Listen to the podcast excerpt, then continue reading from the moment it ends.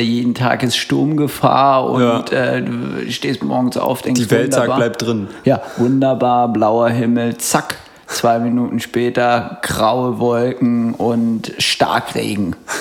Ja. Also, naja, tote Zeit, ne?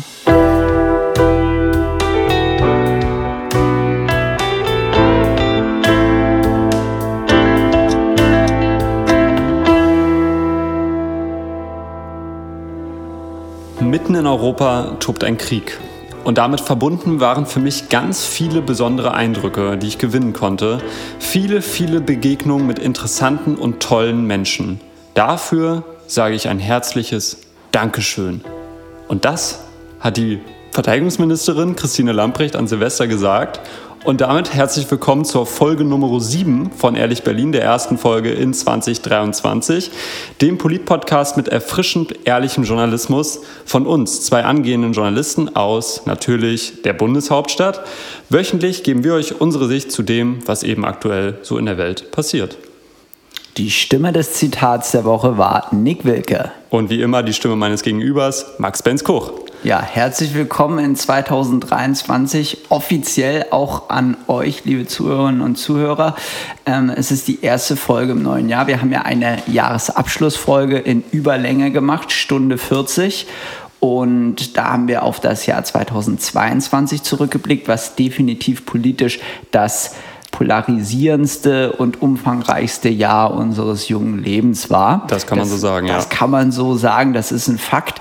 Und wir gehen jetzt in ein Jahr, was nicht weniger spektakulär zu sein scheint. Und ähm, du hast hier gleich mal mit einem richtigen Knaller, mit einem äh, Knaller. Im wahrsten Sinne. Ja, im wahrsten Sinne, der Lamprecht-Knaller. Mit dem bist du hier in die erste Folge in diesem Jahr reingestartet.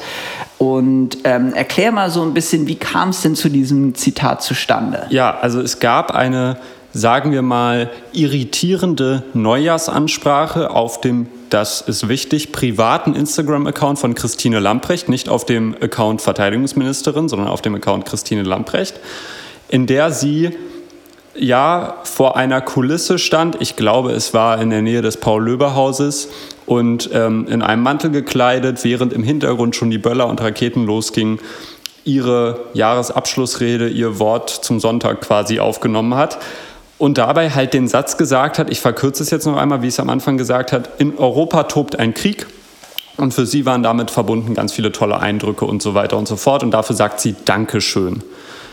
Das ist, sage ich mal, eine Schieflage, die da entstanden ist zwischen hier tobt ein Krieg, danke dafür, die nicht nur für Hohn und Spott gesorgt hat, sondern auch tatsächlich dann am Ende zu Rücktrittsforderungen geführt hat, und zwar aus der Opposition natürlich, wo auch sonst her.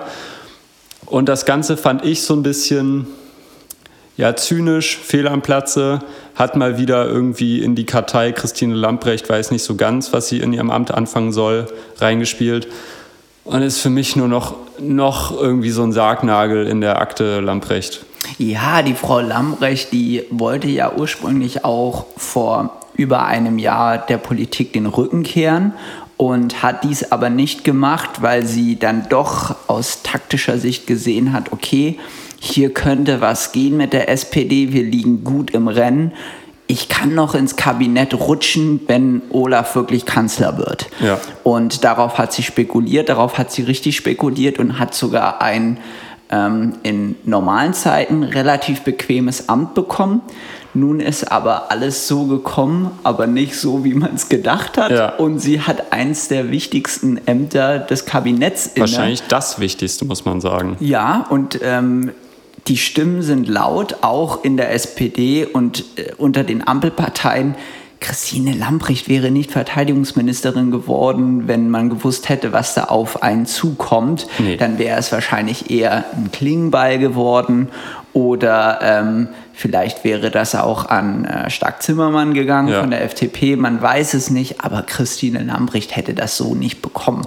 Nee, aber sie hat es also, jetzt inne, das Amt. Genau. Sie wollte aus der Politik raus und jetzt ist sie so tief drin, wie sie es noch nie war. Genau, und das ist natürlich, finde ich, was in diesem ähm, Video so deutlich wird. Das wurde gleich natürlich in ähm, allen Medien zerrissen, manche mit mehr Hohn und Spott und meines, meines Erachtens nach auch ein bisschen unter der Gürtellinie und manche auch sehr gut, wie ich fand. Und zwar zum Beispiel die Zeit natürlich äh, hat das sehr gut gemacht. Die haben so ein bisschen dieses Ding aufgemacht von wegen, wie authentisch darf eigentlich ein Politiker sein? Weil das Video, was sie macht, das ist ja, das muss man sagen, ist authentisch. Also ja, das ist, ist authentisch. ein authentischer Einblick. Wahrscheinlich war sogar die Entscheidung, dieses Video aufzunehmen, aus einer Spontanität genau. rausgeboren. So macht es zumindest den Weil Anschein. Sonst wird ja jede Ansprache ein paar Tage vorher, irgendwie am 10. Dezember oder so wahrscheinlich aufgenommen. Genau, richtig. Und dann wäre das auch gescriptet gewesen. Ja. Und das war diese Politikersprache und dieser Sprachgebrauch, den man eben als Spitzenpolitiker so aus dem Stegreif heraus hat. Das wäre so gewesen, als wenn sie jetzt einfach ein Mikrofon unter die Nase gehalten bekommen hätte von der ARD. Ja, was erwarten Sie denn von 2023? Ja. Und dann hätte sie wahrscheinlich exakt die gleiche Antwort so gegeben.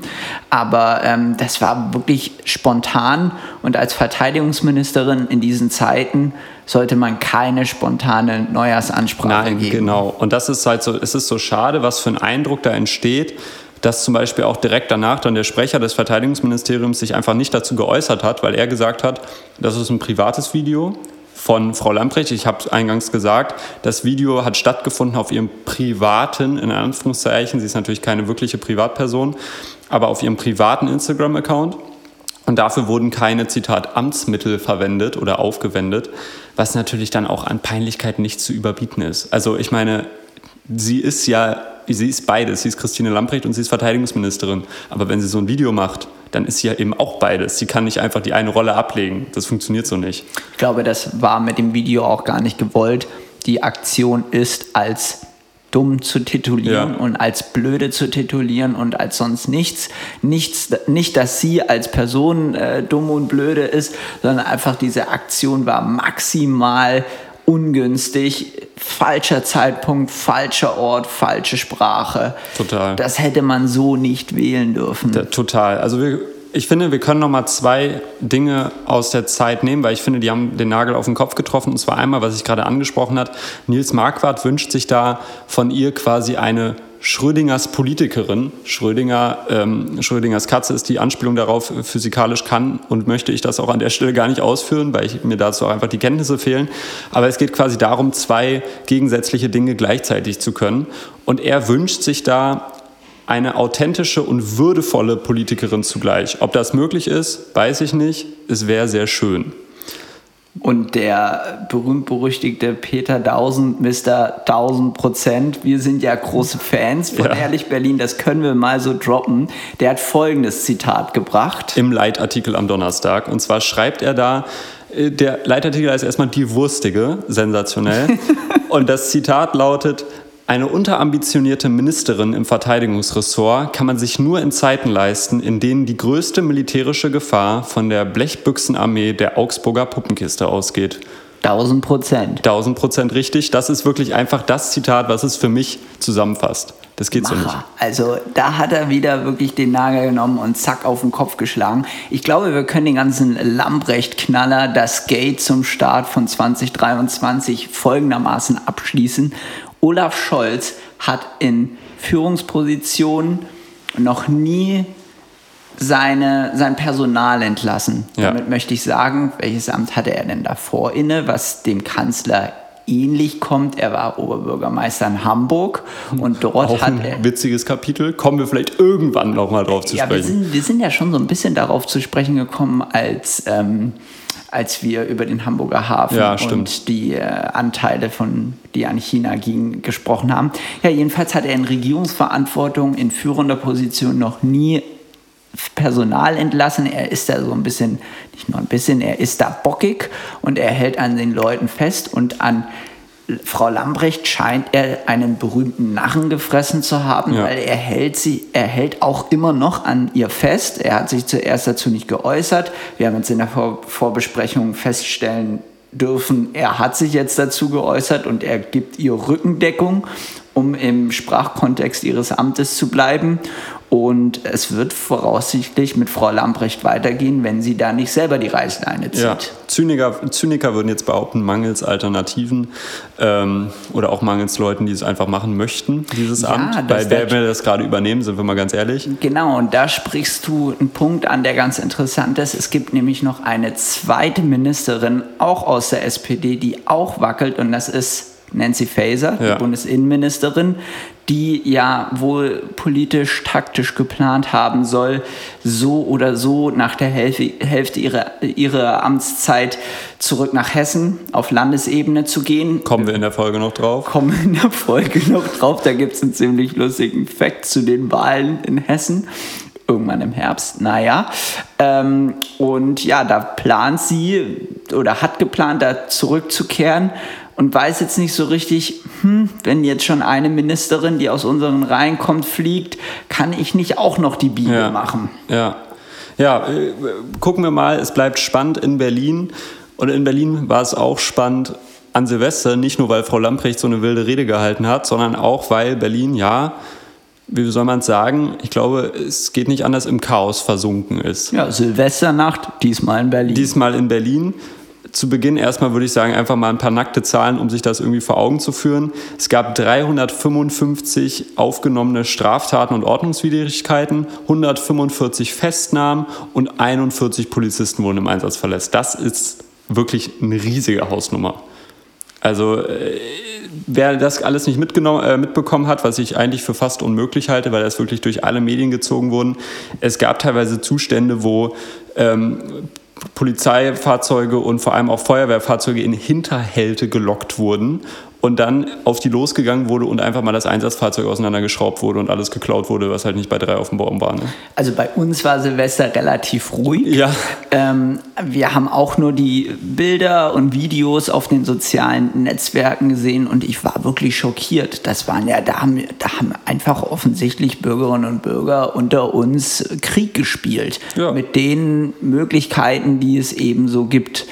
Also da wird sicherlich auch was über also Feuerwerkskörper außerhalb der Grenzen im Einsatz gewesen ja, sein. Ja, natürlich. Mit sehr großer Wahrscheinlichkeit und in sehr großen Mengen.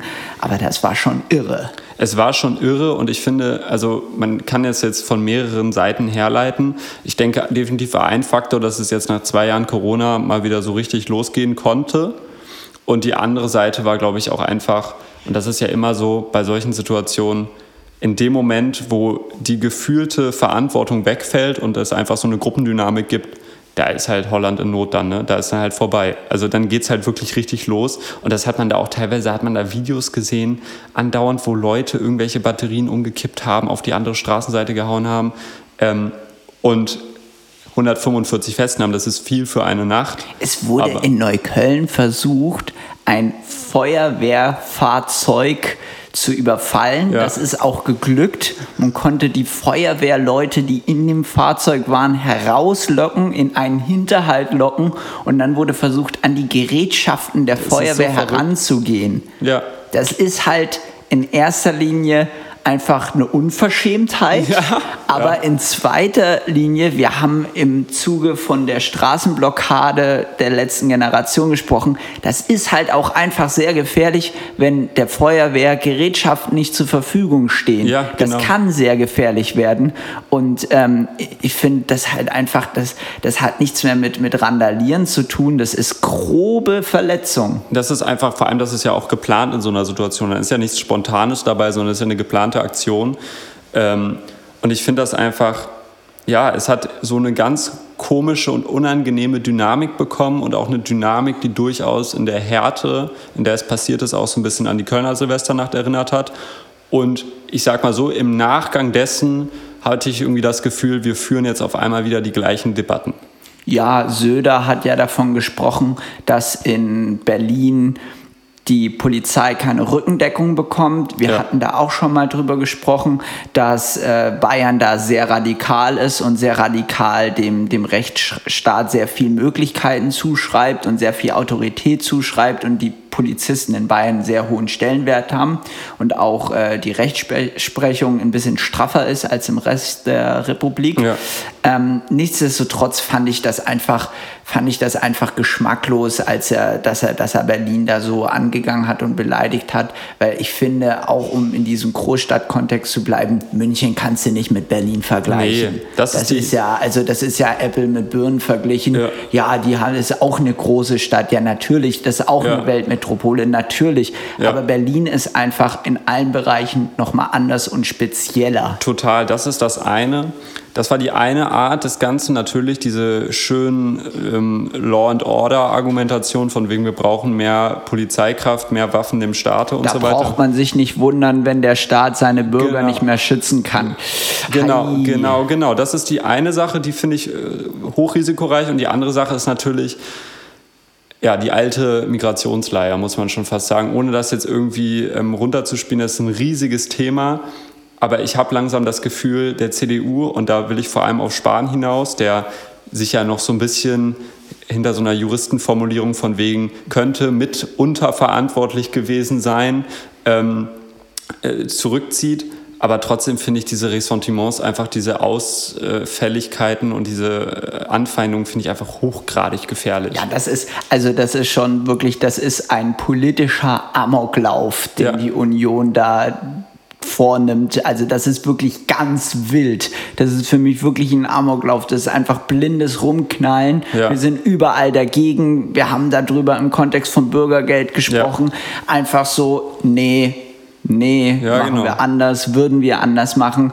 Man geht weg von der Sache. Ich finde das vollkommen gut und vollkommen legitim, hart Opposition zu führen. Ich finde das auch richtig, das gehört dazu. Ja. Je, je, besser das funktioniert, umso gesünder ist ja eine Demokratie. Natürlich. Das ist ja so ein Fakt, das ist ja einfach in der Definition einer Demokratie auch so festgeschrieben. Aber ich finde, wenn man diese sachliche Ebene zu häufig verlässt, auch das darf eine Opposition, die darf auch mal unsachlich mhm. sein, mhm. einfach nur um zu provozieren und um, um, um auf kleine Sachen aufmerksam zu machen. Aber ich, da, darauf läuft es einfach dauerhaft nur noch hinaus. Das ja, ist auch eine ganz wilde genau. Mischung, diese Opposition, die wir da gerade haben. Total. Ähm, Spahn hat ja vor allem diese Aussage auch zu einem Punkt getätigt, wo einfach noch nicht mal klar war, wie eigentlich die Verteilung der Staatsangehörigkeiten unter den Festnahmen ist. Jetzt wissen wir, die stark dominierende, in Anführungszeichen, in, in dem Fall, also die mit dem größten Anteil Staatsangehörigkeit, ist natürlich Deutsch. Wer hätte das gedacht? So, die Frage ist, wo, wo packt man das Problem? Ähm, und die Union hat natürlich auch kein Interesse, das Problem an der Wurzel zu packen, sondern da probiert man sich einfach mit irgendwelchen Polemiken irgendwie dann am Ende des Tages rauszu, rauszureden. Ich glaube, du hast gesagt, Berlin ist anders als München. Ich glaube, in Berlin ist es vor allem so eskaliert, weil man halt in Berlin diese Situation hat, dass da ganz viele Problem, Problemviertel eng aufeinander gepresst, eng zusammengefärcht, sowieso schon soziale Probleme und dann gibt man denen noch quasi niedrig dosierten Sprengstoff in die Hand und sagt, wir machen jetzt mal eine Nacht gesetzlos und gucken mal, was passiert. Ja, das ist ein Freifahrtschein. Würdest du sagen, dass wir ein Böllerverbot brauchen? Ja, grundsätzlich hätte ich jetzt aber schon vorher gesagt, ähm, weil, äh, also das hat jetzt nichts damit zu tun, was passiert ist in Berlin oder in ganz Deutschland. Ich hatte bisher noch nie jemand, der mir wirklich erklären konnte, was der Sinn daran ist, niedrig dosierten Sprengstoff frei zur Verfügung zu stellen und äh, potenziell angetrunken oder sogar Betrunkene damit rumhantieren zu lassen. Ähm, und das in dicht besiedelten Städten. Ich mein Nachbar hat sich zum Beispiel so schwer die Hand verbrannt, dass ähm, man aktuell bei ihm über eine Amputation redet. Ja. Und der hat kleine Leuchtkerzen mit seinen Kindern angezündet. Das waren wirklich kleine Leuchtkerzen, die hatten in EU TÜV-Siegel. Ja. Das war alles komplett. Der wollte nicht wild knallen, der hatte einen Sekt getrunken, der war nicht betrunken, nichts. Genau. Und der hat das, um seinen Kindern, dass die Kinder das nicht anzünden, hat er das angezündet. Und äh, da redet man, das war wahrscheinlich eine von tausenden äh, Leuchtkerzen, ja. wo sowas mal passieren könnte. Mit einer geringen Wahrscheinlichkeit bei ihm ist es passiert, aber trotzdem, auch das zeigt für mich einfach die Gefahr. Ich war noch nie ein Riesenfan vom Knallen Ja. und äh, ich finde, ich, ich, für mich hat es nie einen Reiz ausgemacht. Also ich bin auch definitiv klar Böllerverbot und ich glaube, diese Problematik, die wir gerade haben, dass es überhaupt erst eine Hürde ist, ein Böllerverbot einzuführen, die ist daraus zurückzuschließen, was du ausgeführt hast.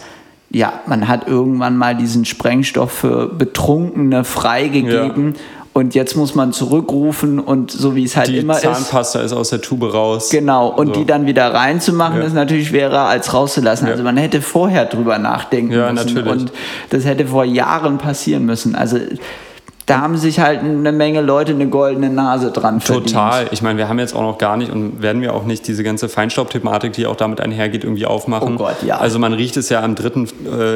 Äh, äh, am 3. Januar immer noch äh, in Berlin, wenn man irgendwie aus der U-Bahn kommt, was, was hier passiert ist vor äh, 72 Stunden. Das kann ja auch einfach nicht, also so, so, so völlig unwissenschaftlich, das kann ja nicht gesund für Ja, die Umwelt sein, wenn die Straße vernebelt ist. Ja, genau. So, Also da muss man doch auch mal drüber nachdenken. Da muss man auch nicht für studiert Also, haben, so, um nee. das zu wissen. Also das ist wirklich, ähm, ich, ich finde, wir sollten über vieles reden, wir sollten über ein Böllerverbot reden, aber wir sollten auch darüber reden, dass man, ähm, wie in einem Zeitkommentar so schön stand, man nicht einfach so tun sollte in diesen ganzen Debatten, als gäbe es irgendwie eine natürlich angeborene migrantische Kriminalität, die man einfach nur hart genug wegintegrieren müsste, damit sie halt verschwindet, sondern wir haben hier einfach, äh, es gibt Problemviertel in Berlin. Diese Problemviertel wurden teilweise schon vor Jahrzehnten bewusst geschaffen. Da wurden Leute aufeinander gesetzt. Das ist jetzt, ähm, ja, explodiert im wahrsten Sinne des Wortes. Das da sind Pariser Strukturen. Da hat Genau. man die Menschen schön an die Stadtränder gedrückt. So ist es in Berlin nicht. Die Problemviertel sind, um ein paar namentlich zu nennen, Neukölln, Kreuzberg, dann auch diese Schwelle Schöneberg-Tempelhof. Ähm, ja, das sind einfach Stadtteile, die mittendrin in der Stadt sind Mhm. und die man auch so bewusst kreiert hat und da bewusst irgendwie Menschen zusammengelegt hat, die gesellschaftlich vielleicht jetzt ja nicht im Zentrum stehen und ähm, nicht den, den Staat bereichern finanziell. Ja. Ähm, und da hat man dann jetzt den Salat. Naja, also es bleibt spannend. Ich glaube, da ist auch noch nicht die Aufarbeitung, bei weitem nicht die Aufarbeitung abgeschlossen. Da wird noch eine Menge Debatten auf uns zukommen und vor allem auch eine Menge Zahlen, wie, wie groß das wirklich war Ja. am vergangenen Auf Silvesterabend. Ja, neben La Frau Lambrecht gab es aber noch weitere herrlich dumme Sätze vor bzw. zum Jahreswechsel. Ja.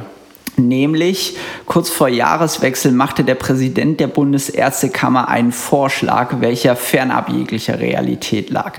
Zur Bekämpfung des gegenwärtigen Medikamentenmangels in Deutschland soll sich die Bevölkerung doch einfach selbst versorgen. Zum Tagesspiegel sagte er, äußerte er eine Idee zum Selbstverkauf wie folgt: Flohmärkte für Medikamente in der Nachbarschaft, das wäre eine mögliche Lösung. Und da muss man dann wirklich sagen, auch Was macht dieser Mann beruflich? was macht dieser Mann beruflich? Schnell beantwortet. Er ist wie gesagt, schnell beantwortet. Ja. Er ist wie gesagt Ja, ja. Präsident der Bundesärztekammer. Unglaubliches Zitat. Also ähm, ich kam einfach nicht drüber weg. Ich habe das im Tagesspiegel gelesen. Ich dachte mir, das kann doch nicht, das kann doch nicht ernsthaft sein. Und im, im Spiegel Daily wurde das auch, wurde dem eine komplette Folge gewidmet. Gestern war es. Und ähm, ja, da sind die auch einfach vom Glauben abgefallen. Das wurde dann vom Experten noch eingeordnet. Das ist nicht einfach nur unpraktisch, dass man quasi das auf die Bevölkerung äh, zum, zum Tausch wie Das im ist Mittelalter. gemeingefährlich. Das ist gemeingefährlich dazu noch. Also es ist erstmal mittelalterlich, die Idee ist mittelalterlich, es ist gemeingefährlich und Punkt drei aus juristischer Sicht ist es halt auch einfach illegal. Ja. Das fand ich einfach so einen überragenden Fakt. Ich habe mir genau die drei Sachen beim Lesen gedacht, aber ich dachte mir, ja gut, ich bin kein Jurist, ich weiß jetzt nicht, wie man das einordnen kann. Und äh, in Spiegel Daily wurde das einfach sensationell eingeordnet mit, ja, das ist halt auch einfach illegal, die Idee, die er da äußert. Und das ist halt, das ist halt so ein Thema, wo ich mich frage, wir haben ja in Deutschland das die Rechtslage, dass quasi jedes Zitat, was du einer Zeitung gibst, du hast die Möglichkeit, das nochmal zu autorisieren. Das heißt, bevor das veröffentlicht wird, hast du die Möglichkeit, das nochmal zurückzuziehen und dass es nicht gedruckt wird. Das heißt, dieser Mann hat das gesagt, Punkt 1. Punkt 2, es gelesen, nochmal dann, bevor es veröffentlicht wurde. Und Punkt 3, für gut befunden und gesagt, ja, das könnt ihr so abdrucken in der Berliner Tageszeitung. In der Berliner Tageszeitung mit dem Präsidenten der Bundesärztekammer hast du nochmal schön ausgeführt. Ich finde ich es einfach unglaublich. Ähm, in, der Spiegel arbeitet das auch nochmal schön auf und sagt, die Problematik geht sogar so weit, dass ein Apotheker nicht ein ähnliches Medikament rausgeben darf, wenn das verschriebene Medikament nicht zur Verfügung steht. Ja. Das heißt, man kommt mit seinem Zettel, mit seinem, äh, mit seinem Rezept hin und sagt, ja, ich habe dies und das von meinem Arzt verschrieben bekommen. Der Apotheker sagt, das ist so ähnlich, darf ich Ihnen aber nicht rausgeben, weil das andere ist gerade nicht verfügbar. Ja. Da müssen wir dann warten. Und ähm, deshalb ist einfach dieses Zitat so schwierig und ist einfach nur befeuernd für die Problematik, weil die Leute äh, jetzt wahrscheinlich sich Not eindecken. Ja, es ist, ich, ich weiß auch nicht, ähm, also der Präsident der Bundesärztekammer wird ja ein schlauer Mann sein, irgendwo bestimmt, sonst wäre er nicht in der Position. Ob der das jetzt mit einem Hintergedanken geäußert hat oder ob der keine. Ich, ich habe wirklich, ich habe keine Erklärung für so eine Aussage. ja, um einen Blick auf 2023 zu richten, es wird aktuell darüber debattiert, ob Apotheker nicht wieder anfangen sollten, Arzneimittel selber herzustellen, weil ja. sie sind ja dazu ausgebildet, sie sind dazu gelehrt.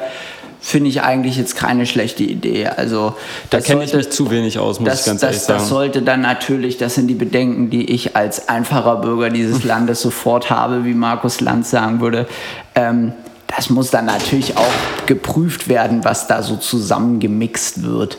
Ja, natürlich. Und also, die Frage ist dann. Wer äh, gibt da sein, sein Ja drauf? Ja, das ist genau. Also ich glaube, da sind wir beide dann noch zu sehr Laie, um das zu beurteilen. Ähm, wir können aber dafür beurteilen, dass wahrscheinlich ein Flohmarkt für Medikamente in der Nachbarschaft nicht so die allerbeste Idee ist, würde ich mich jetzt mal ganz weit aus dem Fenster lehnen. Ja, auch nicht die beste Idee ist, für zwei Geheimdienste gleichzeitig ja. zu arbeiten, wenn diese beiden auch noch in Konkurrenz, in Feindschaft zueinander ja. stehen. So aber pa passiert beim BND, beim Bundesnachrichtendienst, beim deutschen Geheimdienst.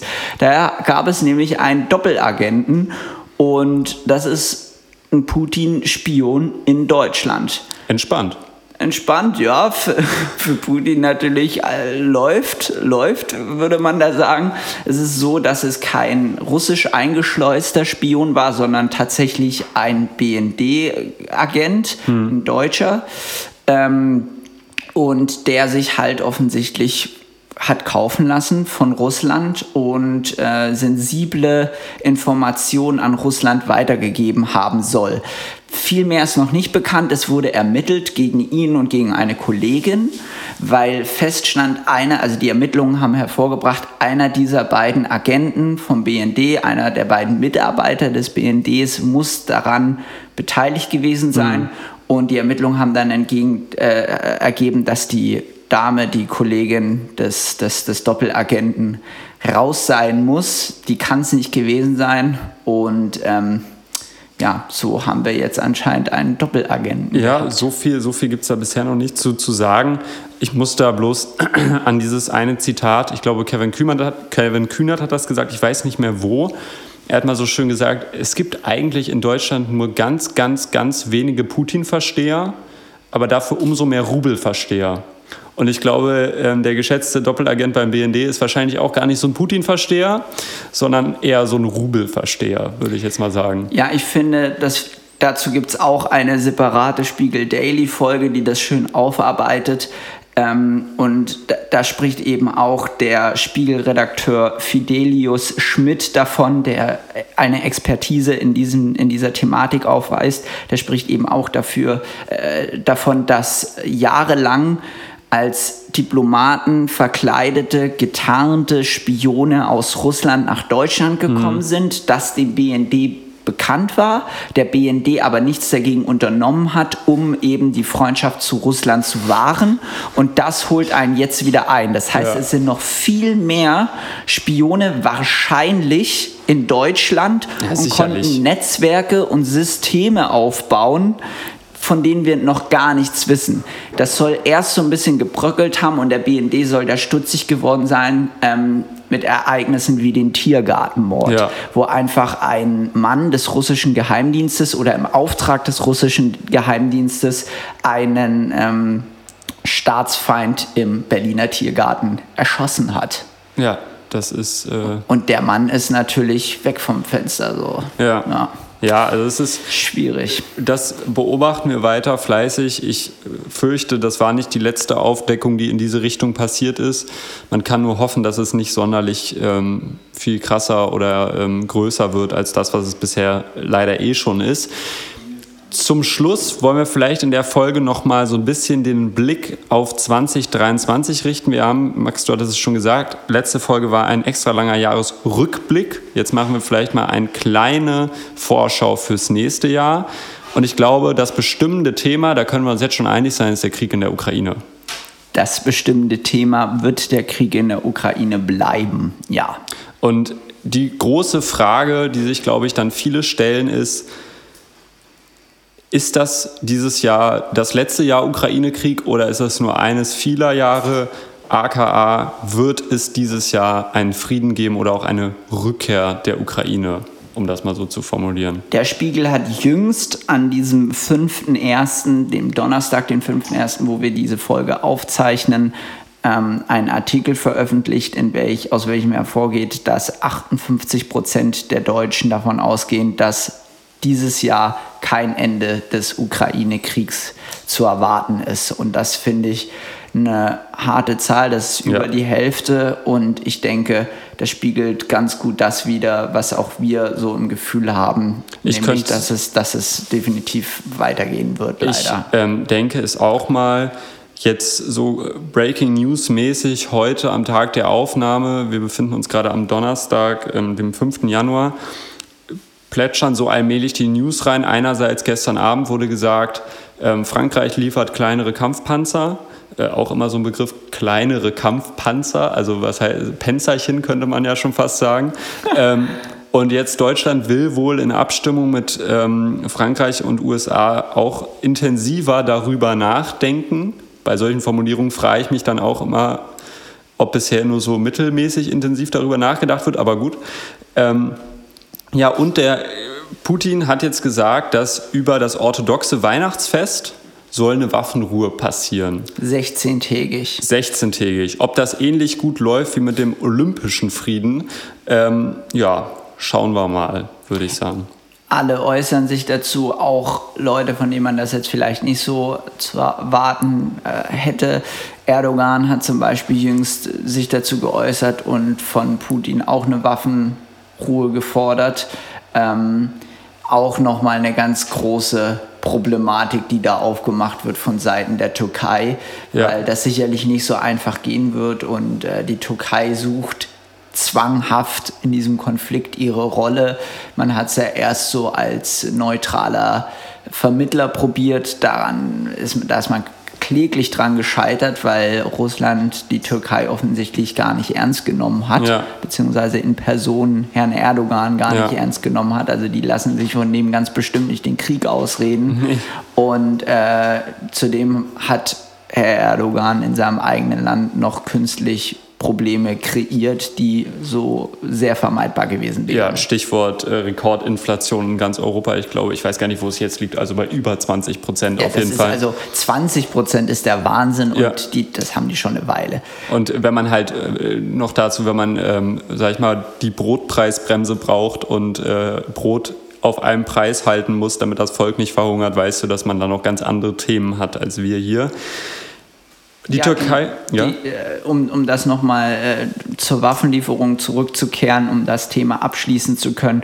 Baerbock hat einen Kurswechsel in der Waffenpolitik oder in der Waffenlieferung angedeutet. Habeck willigt dem zu. Ja. Und Scholz ist wie immer bedeckt, bekommt jetzt aber aus der eigenen Partei mächtig Druck.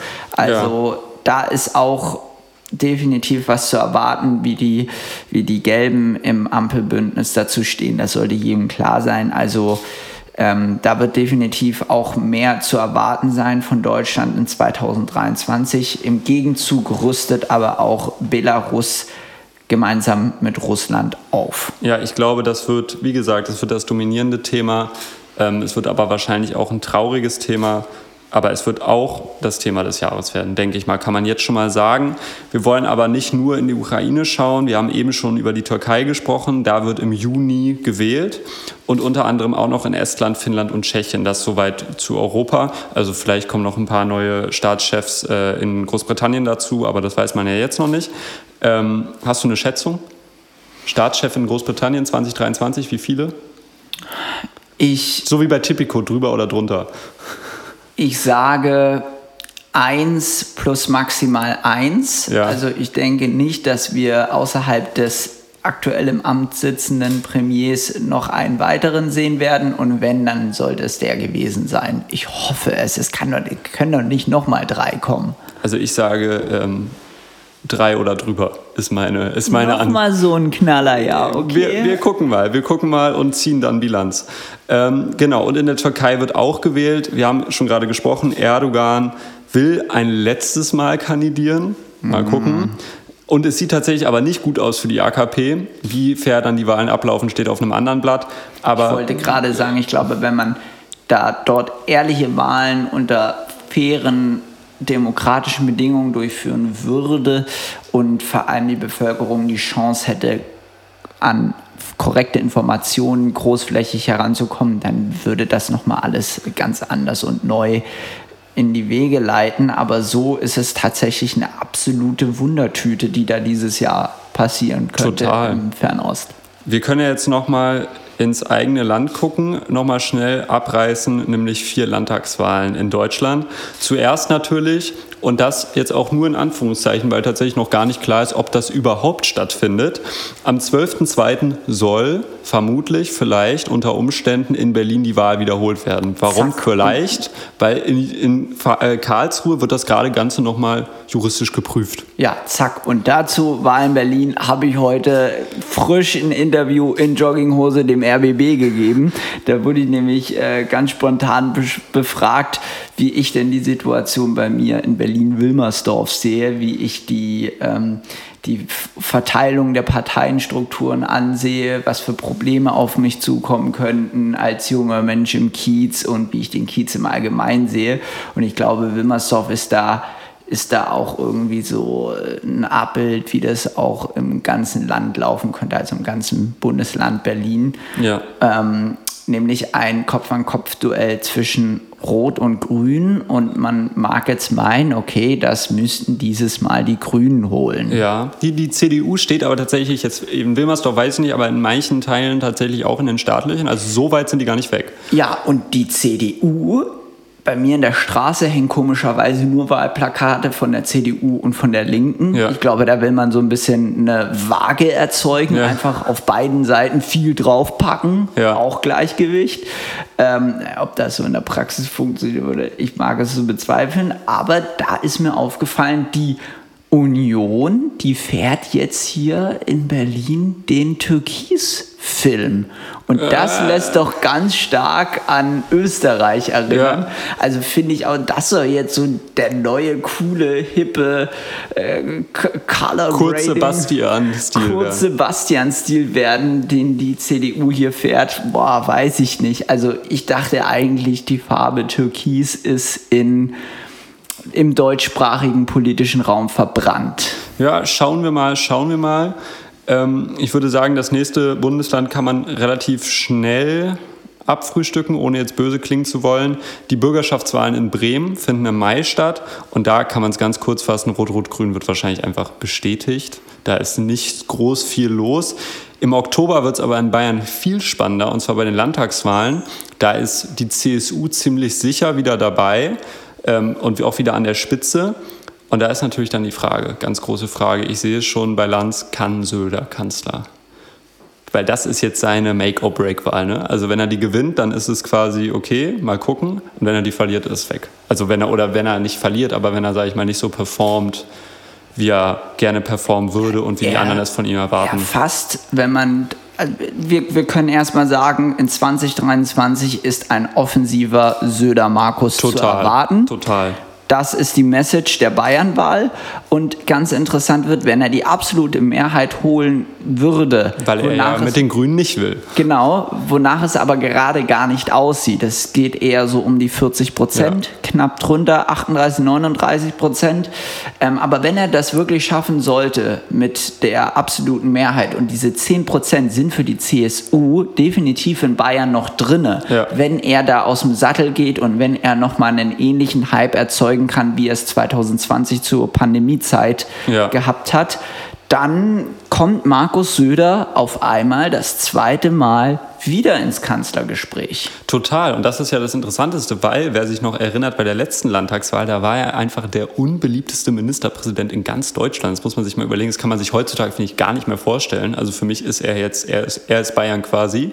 Äh, so ein bisschen der Staat bin ich mäßig. Der König. Der König, genau, König Markus. Er fühlt sich auch so. Er fühlt sich auch so, er gibt sich auch so und ich bin wirklich gespannt. Aktuell posieren sie noch zusammen bei einer Brezen irgendwie an einem schönen See in, in München.